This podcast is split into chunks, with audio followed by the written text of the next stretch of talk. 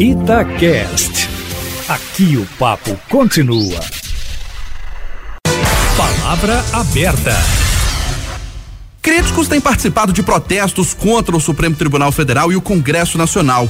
Parte dos manifestantes pedem intervenção militar no Brasil e o fechamento do Supremo e do Congresso. Os atos já contaram com a presença do presidente da República, Jair Bolsonaro. A atuação dos dois poderes é duramente questionada, mas os protestos têm sido considerados antidemocráticos. Para falar sobre o assunto, estamos recebendo o ativista político do Instituto Patriotas, Júlio Ubner. Júlio, bom dia, obrigado pela sua presença. Olá, bom dia, bom dia, ouvintes da Rádio Tatiaia. Obrigada, Júlio, pela presença. Agradecemos também pela presença o advogado constitucionalista Fabrício Souza Duarte, mestre em Direito Público pela PUC Minas e doutorando em Direito Constitucional pela UFMG. Professor, seja bem-vindo à Palavra Aberta. Bom dia para o senhor.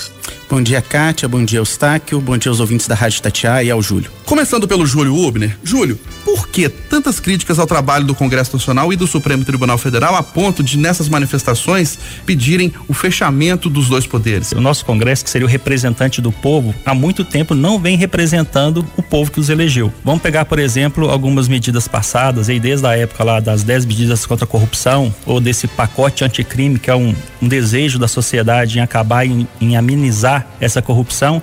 E, no entanto, quando esse tipo de projeto de lei chega lá, eles deturpam tudo em prol deles mesmos e não em prol da população.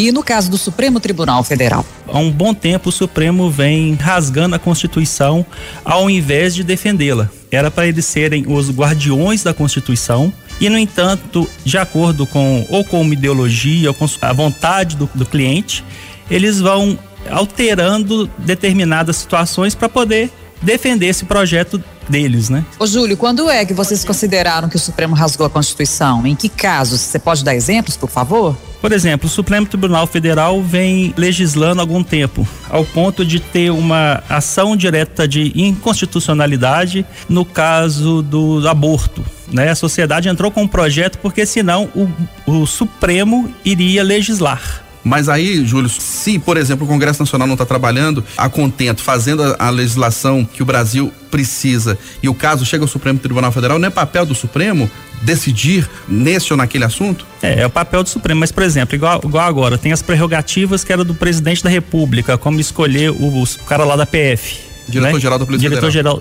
era, era uma prerrogativa do presidente da República. Eu acho que não era caso do Supremo ter que interferir nisso ou naquilo. Tem determinadas prerrogativas que eles vêm ultrapassando e se sobrepondo a elas. Mas se ele foi provocado pelo PDT, né, que foi o partido que entrou com a ação contra a nomeação do Alexandre Ramagem, o Supremo não tinha que dar uma resposta? Mas não é uma prerrogativa que é do presidente, entendeu? Igual, por exemplo, agora eles estão questionando que ele, esse o Ramagem não pode nem voltar para BIM. Ele não pode voltar onde ele estava. Então acho que tem determinadas coisas tem que ser levado em consideração porque na realidade são 11 pessoas, eu acho que eu nem chamo mais de ministro. Eu acho que muitas pessoas da população já já perdeu literalmente o respeito porque eles estão ali defendendo uma ideologia ou então cada hora ali é, é a hora de um se mostrar o bonzinho ou o malvado da vez. Ele parece que eles vão se revezando nessas atitudes para não de certa forma não queimar a instituição em si. Vamos ouvir agora o professor Fabrício Souza Duarte. Professor, qual é a preocupação dos constitucionalistas, dos mestres em direito, a respeito do teor dessas manifestações, questionando o Supremo Tribunal Federal e o Congresso a ponto de pedir até o fechamento das duas instituições? As instituições brasileiras, como qualquer instituição em qualquer lugar do mundo, nós não estamos falando de uma peculiaridade brasileira, elas estão sempre passíveis de serem questionadas. A legitimidade, uma decisão, uma posição política de um determinado deputado, de outro, elas estão passíveis de serem questionadas. Eu costumo dizer que o Congresso Nacional, os deputados, senadores, eles não vieram de Marte. Eles foram eleitos, eles foram colocados lá pela população que depois tem todo o direito de questioná-los. O problema é quando essa, esse questionamento desemboca para um ato que deixa de ser democrático. É, sob o argumento de termos democracia e podermos falar tudo aquilo que queremos, queremos manifestar tudo aquilo que da nossa insatisfação, nós partimos para um paradoxo. Porque eu posso falar sobre tudo, eu posso inclusive pedir um regime autoritário. Então a grande preocupação é ver que é, uma, é um ovo de serpente. Na medida em que eu peço e digo que estou sendo democrático ao poder criticar e inclusive pedir o fechamento, na verdade eu estou sendo antidemocrático, porque a democracia imperfeita, como qualquer lugar do mundo, ela depende dessas instituições. É uma construção histórica a ideia de uma tripartição de poderes, de um congresso, de um parlamento atuante, de um poder judiciário independente que possa controlar o presidente da República. O presidente da República também tem suas prerrogativas em que controla também atitudes do Congresso em que, em que interfere na escolha de ministros e dá a sua característica na escolha de um ministro do Supremo Tribunal Federal. Então, esse balanço ele é indispensável para a democracia. Nós vemos as manifestações pedindo volta de AI-5, que é uma contradição em termos. É, é, como é que eu posso pedir mais democracia com atos menos democráticos? Com um instituto que foi o fechamento do Congresso Nacional, que é onde eu tenho, inclusive, poder manifestar a minha indignação. Muitas vezes a gente vê, inclusive, membros do Congresso, representantes eleitos, pedindo e endossando esse tipo de movimento, aproveitando da democracia para tentar acabar com a democracia. As pessoas que estão lá hoje, o presidente da República, o, os membros do Congresso Nacional, todos eles se favoreceram do regime democrático, chegaram lá legitimamente eleitos e agora querem uma teoria né, do chute na escada. Depois que eu chego no alto, para que ninguém mais chegue onde eu estou, no poder onde eu estou, eu chuto a escada, não deixo mais que ninguém suba.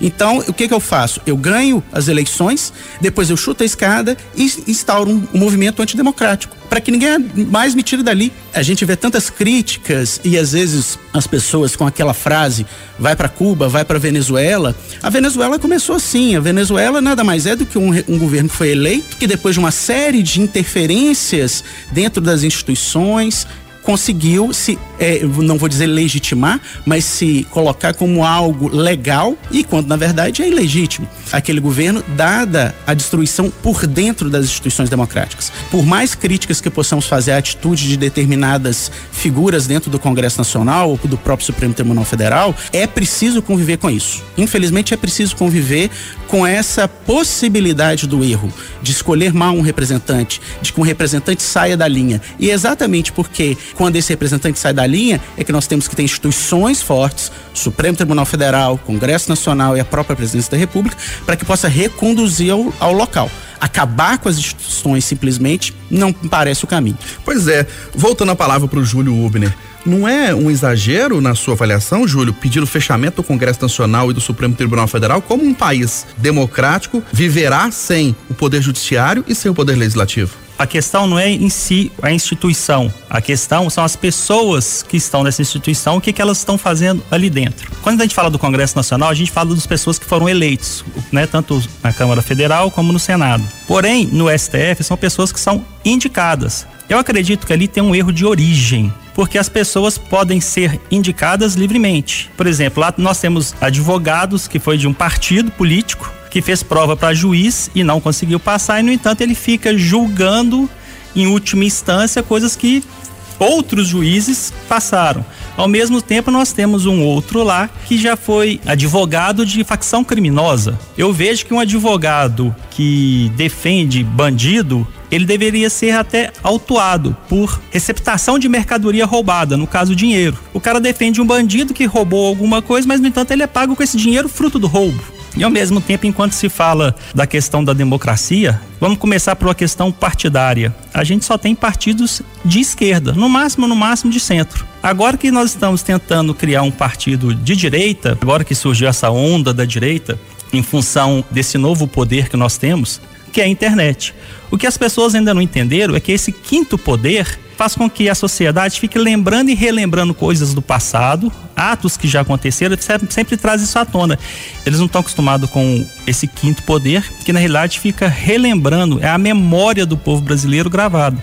Nós estamos numa época onde que a verdade é gravada. Por exemplo, durante décadas, o quarto poder que é a mídia ele influenciou as pessoas de tal forma e conduzia o pensamento dessas pessoas. Com o quinto poder, com o avanço das redes sociais, eles já não conseguem fazer mais essa condução de direcionar o pensamento das pessoas, porque cada pessoa tem a sua própria voz ao ponto de, sei lá, um pedreiro vir querer participar de uma CPI da fake news. Entendeu? Ele fala assim: eu pago um milhão de, de reais porque eles não vão me chamar para CPI, porque eu sei muita coisa que não.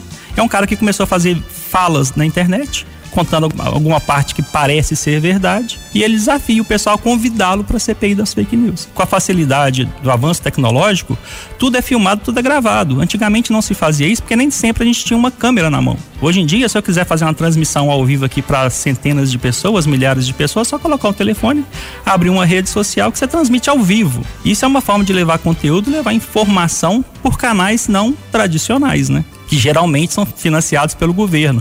O Poder Executivo está sendo chantageado, vamos chamar assim, pelo Legislativo, pelo Judiciário e pela mídia. Esses três poderes se juntaram. Hoje nós temos o quê? Temos o Executivo e temos o quinto poder, que é a internet, um defendendo o outro. Simples assim. Professor Fabrício, no caso do Congresso Nacional, há processos que podem levar à cassação dos parlamentares. E no caso do Supremo Tribunal Federal, como é que a população pode questionar a atuação dos ministros sem pedir o fechamento do Supremo Tribunal Federal, mas ao mesmo tempo deixar que determinados ministros tenham a sua conduta questionada e, no caso de uma rejeição muito grande, esse ministro ser retirado do Supremo. Isso é possível? De fato, há um procedimento, assim como há o procedimento de impeachment de presidente da República, também há esse procedimento previsto para os ministros do Supremo Tribunal Federal. Esse procedimento seria pelo Congresso Nacional e a perda do cargo pelo ministro. Agora, eu queria destacar uma questão que é a seguinte, até pegando um pouco do gancho da fala do Júlio. A posição do Supremo Tribunal Federal é uma posição inglória, diria eu. Por quê? O Supremo Tribunal Federal é o que a gente chama de um poder contramajoritário. Eventualmente, uma medida superpopular, algo que seja do grande interesse da população, não é constitucional. E cabe ao Supremo Tribunal Federal frear essa medida. Eu tenho, não vou dizer certeza, mas tenho uma impressão de que se no Brasil se propusesse a adoção de pena de morte, grande parte da população endossasse o discurso mas há um empecilho intransponível. A Constituição da República e prevê que não é possível pena de morte no Brasil. Então cabe ao Supremo Tribunal Federal dizer que isso, olha, é inconstitucional. E isso gera muitas vezes para a população uma insatisfação, a insatisfação e o questionamento sobre o papel dos ministros. O Supremo Tribunal Federal, nos últimos anos, ele se colocou, talvez premido pela própria situação, dentro de um jogo muito tênue da política. Nós temos que acabar com a, a, imagem de uma neutralidade extrema de qualquer juiz, seja do Supremo Tribunal Federal, seja de um juiz de primeira instância todo mundo quando vai decidir, todo juiz, toda autoridade, ele traz em si uma experiência, uma visão de mundo, um local onde ele se coloca que ele vai enxergar aquela questão. Claro que os ministros do Supremo Tribunal Federal também têm isso. Evidentemente que é para isso que serve a Constituição como filtro. Olha, você também, enquanto ministro, apesar de trazer toda a sua experiência, toda a sua carga de vida, você tem um limite para poder decidir.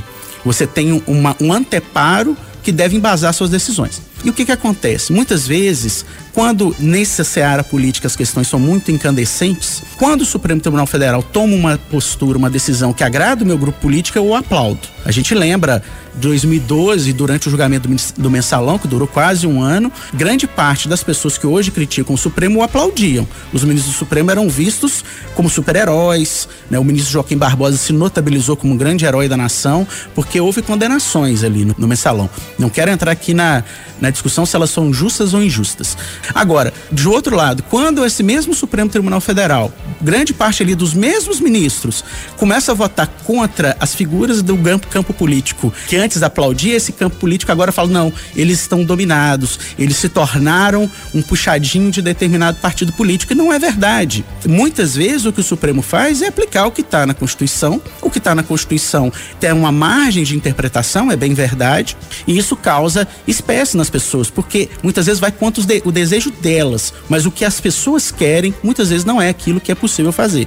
Acrescentaria até para exemplificar mais recentemente essa questão mesmo da posse do, do diretor-geral da Polícia Federal, Alexandre Ramage. As pessoas se esquecem que há pouco mais de dois anos, o então ex-presidente Lula também foi impedido pelo próprio Supremo Tribunal Federal de tomar posse no cargo de ministro de Estado. O cargo de ministro de Estado, inclusive, é um cargo de natureza eminentemente política, em que eh, se pretendia nomeá-lo. Havia um indício de prova de que aquilo poderia ter sido utilizado como uma forma de é, blindar o ex-presidente contra uma eventual prisão preventiva, da mesma forma que agora, como existe um indício de prova de que o presidente da República atual tentaria interferir indevidamente na Polícia Federal, o que é vedado pelo artigo 37 da Constituição. E antigamente se aplaudiu e agora se critica. E às vezes as posições se invertem. Mas tudo isso de, decorre dessa postura do Supremo Tribunal Federal, que ao entrar no jogo político, não indevidamente, mas porque é provocado, ele tem que tomar uma decisão. E essa decisão não vai agradar todo mundo. O importante é que ela esteja respaldada na Constituição. Deixa eu insistir na pergunta para o Júlio Ubner sobre as manifestações que pedem o fechamento do Congresso e do Supremo Tribunal Federal. Como um país que é democrático pode viver sem o legislativo e o judiciário? Não seria um regime totalitário que só o executivo que dita as normas? Eu não vejo dessa forma. Eu não colocaria como um total fechamento. É igual o nosso próprio presidente já fala, a gente precisa que se respeite a Constituição à risca, coisa que muitas das vezes não não acontece. O grande problema do STF é um, é um erro de origem, né, que cada pessoa que está ali não foi eleita, ela foi indicada por um presidente, e ao mesmo tempo a gente tem um grande problema que é com relação a um impeachment de um determinado ministro. Quem promove o impeachment desses ministros seria o Senado. Porém, a gente sabe da qualidade desses nossos políticos que são eleitos e que todos eles, a grande maioria deles, tem vários processos dentro do próprio STF. Como é que uma pessoa que está cheio de processo dentro do STF vai querer colocar em pauta um processo de impeachment daquele ministro, sabendo que quando chegar, se ele colocar em pauta, os processos deles que estão lá parados e engavetados vão começar a andar a gente tem que rever duas coisas: como se indica o ministro e como se retira o ministro. Eu lido com arte, né? Eu gosto muito de arte. O símbolo maior da justiça brasileira. Eu acho que Sesquiate na década de 50 acertou em cheio, porque em qualquer lugar que você vá no mundo, o símbolo na realidade é a dama cega segurando uma balança e com a, a espada em riste pronta para poder aplicar uma punição. O nosso símbolo que a gente tem em frente ao Congresso Nacional é uma dama sentada com a espada no colo, e ao mesmo tempo ela não tem a balança e está sentada numa pilha de processos. Ele não está querendo promover uma justiça de fato. Eu, como artista, jamais poderia falar isso. Mas uma das coisas que eu sou, tenho a maior vontade que aconteça é que aquela estátua um dia seja retirada de lá ou destruída, qualquer coisa, e que se crie uma nova, que tem uma identidade visual com aquele que é o anseio da população brasileira. Professor Fabrício, o senhor concorda com essa crítica da maneira como que uma pessoa chega ao cargo de ministro do Supremo Tribunal Federal e que esse mecanismo, que é a indicação, que isso deveria ser mudado?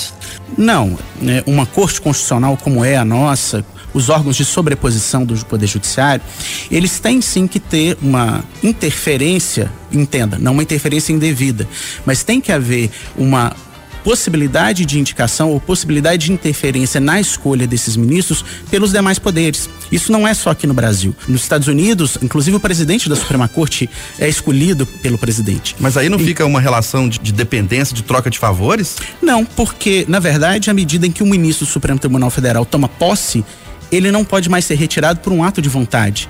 Então ele tem que ganhar independência, ele ganha a independência necessária para isso. Mas aí é, é ele, só... ele, ele, não tem que dever um favor para aquele presidente da República que o indicou? É, é só tomar como exemplo, Eustáquio, o que aconteceu em 2012. Grande parte dos ministros que condenaram diversos políticos do PT e de outros partidos, inclusive o próprio Joaquim Barbosa, que era o relator do processo, foi indicado pelo presidente Lula. Então, se essa tese vingasse, o Joaquim Barbosa deveria ter simplesmente absolvido todo mundo. Não é por aí. Então, o ministro, na medida em que ele ganha a vitaliciedade, ele ganha a possibilidade de julgar de forma imparcial. Óbvio, eu não acho que o nosso sistema seja o sistema perfeito. Por exemplo, penso que deveria haver mandato para o ministro do Supremo Tribunal Federal, mas não mandato popular, não para que as pessoas elegessem aquele ministro que elas acham melhor um mandato de, por exemplo, 10 anos, sem possibilidade de, de recondução, para que a Corte Constitucional Brasileira, para que o Supremo Tribunal Federal pudesse ir sendo arejado durante, durante o tempo. Mas há sim que existir uma forma de, inter, de interpenetração desses poderes, justamente porque é uma forma de controle, controle devido, institucional. É uma forma de eu poder mensurar quem estará lá. É demagogia, com todo respeito, se imaginar que se vai fazer um concurso para, por exemplo, ministro do Supremo Tribunal Federal Federal. É, o concurso público ele tem o seu papel, ele tem a sua função, mas não é para aquele tipo de cargo, porque esse é um tipo de cargo de ministro cujas decisões elas impactam sobremaneira a vida da, da população e é assim, deve ser assim mesmo. Eu só gostaria também, Kátia, de retomar esse pequeno ponto sobre o Congresso Nacional, que o problema não são as instituições, o problema são as pessoas que estão lá. Repetindo, as pessoas que estão lá, elas foram eleitas legitimamente, assim como o presidente da República, assim como todos os outros. Então, se nós temos que depurar o processo de escolha dessas pessoas, nós estamos, temos que depurar antes, durante as eleições, eleger pessoas que estejam adequadas ao perfil, mas não a depuração porque não concorda comigo, porque tem uma visão ideológica. Ora, política é ideologia. Né? A, a, essência da política é essa. A forma de escolha dos ministros não é um problema que gera toda essa insatisfação. Ô Júlio Ubner, você que é do Instituto Patriotas, né, em relação à, à questão do Congresso Nacional, a gente está falando muito do Supremo aqui, mas em relação ao Congresso Nacional, fechamento também do Congresso Nacional, como que o país pode sobreviver sem o poder legislativo? Se não for o fechamento, qual seria a solução para que, na visão de vocês, o Congresso Nacional siga o caminho democrático? Na realidade, a gente não questiona muito a questão do fechamento do Congresso Nacional a gente questiona mais a atuação do STF. Se houver uma intervenção dentro do STF e começar a julgar esses, todos esses processos que estão parados dos políticos, já arrumaria 50% do Congresso Nacional e a gente não tinha um, um Renan Calheiros da vida que é lotado de processos. E voltando lá naquela questão da, da indicação né, para ministro, igual aconteceu com Ramage, ele deu o exemplo do Lula. Na época do Lula foi claro que eles estavam indicando Lula ali para o ministério, que o STF barrou, mas com a intenção clara de dar a ele imunidade parlamentar para ele não ser preso. Sempre é bom estar tá lembrando isso, né? E já o outro porque eles estão com medo de uma atuação futura. Né? Não tem nada que desabone o cara. No entanto, é, eles travam ele, né? Só queria mais uma pergunta para o Júlio sobre uma fala do professor Fabrício de que na época do mensalão parte da opinião pública aplaudiu as decisões, as condenações. E agora questiona uma decisão, por exemplo, do ministro Alexandre de Moraes de barrar a nomeação do delegado Alexandre Ramagem para a direção-geral da Polícia Federal. Não é um contrassenso? Entender a voz do povo é complicado. Mas ao mesmo tempo é o seguinte, eu não vejo como contrassenso, porque na época o brasileiro não estava acostumado a ver a corrupção tão latente igual foi no, no, governo PT, vamos chamar assim. Foi tão latente a coisa que começou lá no mensalão. Quando começaram a, a aparecer esses casos, aparecer a punição, eles tentaram arrumar um jeito de poder maquiar. Tem uma coisa que eu nunca vou esquecer, que no dia da leitura da ata final da CPI dos Correios, mandaram o nosso astronauta para o espaço. Enquanto estava todo mundo olhando para o céu, a mídia inteira divulgando, eles estavam aqui escondidinho na ata do que, que aconteceu e agora continua com a intenção de querer punir os corruptos. Essa intenção nunca mudou. Tanto que a briga com o Congresso Nacional, através do que eu já falei das 10 medidas contra a corrupção. A gente quer ver os corruptos presos, mas a gente percebe que o STF, de acordo com o cliente, ele tem uma ou outra interpretação da lei. Eu queria ainda fazer uma pergunta para o Júlio. Júlio, por favor. É, vocês então discordam daquela fala do presidente Jair Bolsonaro de que seria necessário ter um ministro evangélico na corte? Não é questão de crença religiosa, mas a gente precisa de um ministro que siga a verdade. Igual, por exemplo, eu vejo que essa onda de violência urbana que a gente tem, uma da, um dos grandes culpados é o STF, porque na realidade a força da lei, a punição no Brasil não é exemplar. Aqui parece que o crime compensa. E isso daqui a pouco, ainda mais com essa questão de pandemia que está acontecendo agora, daqui a pouco vai começar as ondas de saque, vai começar as ondas de violência urbana. E não é de se assustar que, tenhamos, que tenhamos até carros bombas no Brasil porque a punição no Brasil, ela não é exemplar. Professor Fabrício, para a gente poder encerrar então a, palavra aberta, eu queria que o senhor comentasse por que que levanta polêmica a participação do presidente Jair Bolsonaro nessas manifestações? O que, que ela significa? Kátia, é, eu vou responder a sua indagação, mas eu queria só fazer algum reparo, até de natureza técnica, na fala do Júlio.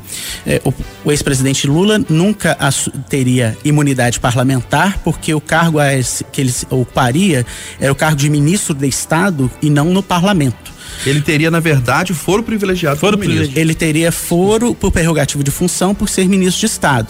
Né? Então ele não estaria submetido a um juiz de primeira instância ao Supremo. É, e essa ideia da imunidade parlamentar, ela também está superada por duas razões. Primeiro, porque isso já foi quebrado com a emenda constitucional número 32, aquele impedimento para que os, os, Isso é de 2001, para que os parlamentares não puder, pudessem ser processados, uma autorização prévia do Congresso Nacional, isso não vige mais. E a questão do foro também por prerrogativa de função de deputado federal e de senador, ela foi uma reinterpretação da Constituição de que hoje apenas crimes relacionados ao exercício do mandato estão no Supremo Tribunal Federal. Com relação à participação do presidente Jair Bolsonaro nesses atos antidemocráticos, ele causa espécie pelo seguinte, porque ele é a figura máxima, a, aquela pessoa que representa o Estado brasileiro, é o chefe de Estado. E um chefe de Estado de uma nação democrática, ele não pode endossar. É, manifestações claramente contra a democracia, manifestações que pedem fechamento de Congresso Nacional, intervenção no Supremo Tribunal Federal. Um juiz, ele não seria independente se ele soubesse ou imaginasse que daqui a pouco alguém pode intervir no trabalho dele. A Constituição garante a independência de qualquer juiz, não é só do Supremo Tribunal Federal, não. A vitaliciedade do juiz, a inamovibilidade do juiz, ou seja, o juiz não pode ser retirado de um lugar para ir para outro sem que seja de sua vontade ou por uma situação de promoção em que ele queira ser promovido, é a essência do Estado de Direito. Então, essa história de que vamos intervir no STF só para acabar com o estoque de processo, com todo respeito, algo absolutamente antidemocrático, impossível dentro da ordem democrática. Se isso acontecer, nós podemos saber que a ordem democrática está rompida no Brasil.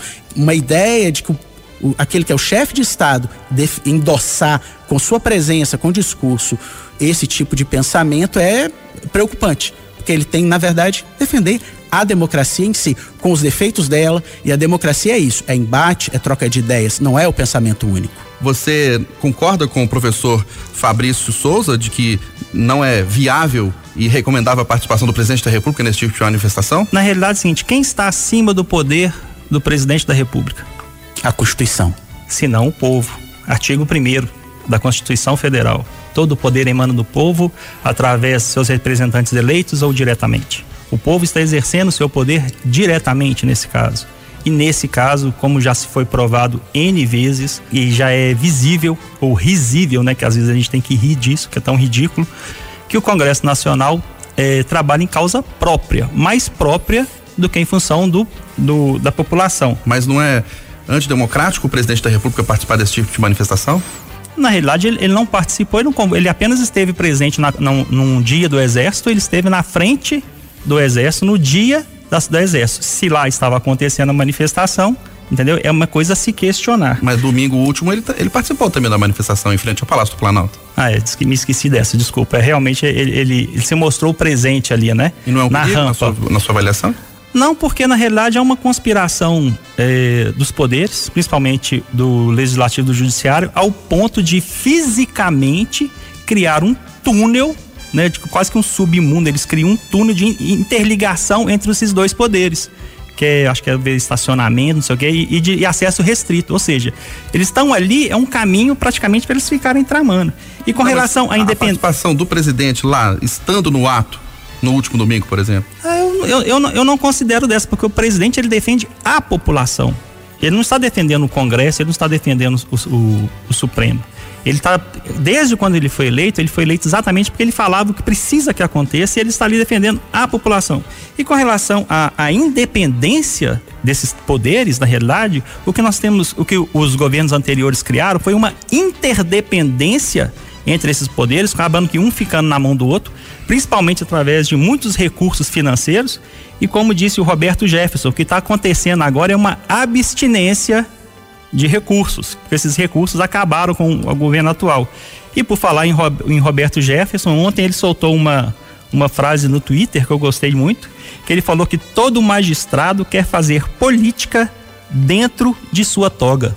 E eu acho que não é por aí. O cara tem que seguir a risca a Constituição e muitas vezes eles ficam entrando em pautas que não, não lhe condiz. Então você não achou, não, não achou preocupante a participação do presidente Jair Bolsonaro nas manifestações? Não, não considero. Muito pelo contrário, até valoriza a coragem dele de se mostrar. A gente sabe muito bem que essa participação dele gera polêmica. Nós debatemos no Palavra Aberta de hoje os pontos positivos e negativos, as críticas e elogios ao trabalho do Supremo Tribunal Federal e do Congresso Nacional. Recebemos o Júlio Ubner, ele é ativista político do Instituto Patriotas. Júlio, obrigado pela sua presença, um ótimo dia. É, muito obrigado a vocês pela oportunidade, muito obrigado a você ouvinte, muito obrigado ao Fabrício Souza que veio debater aqui com a gente. Obrigada, então, ao advogado constitucionalista, mestre em Direito Público pela PUC Minas, doutorando em Direito Constitucional pela UFMG, Fabrício Souza Duarte. Professor, obrigada pela sua contribuição, os esclarecimentos aqui no Palavra Aberta, que está completando agora, no dia 13, três anos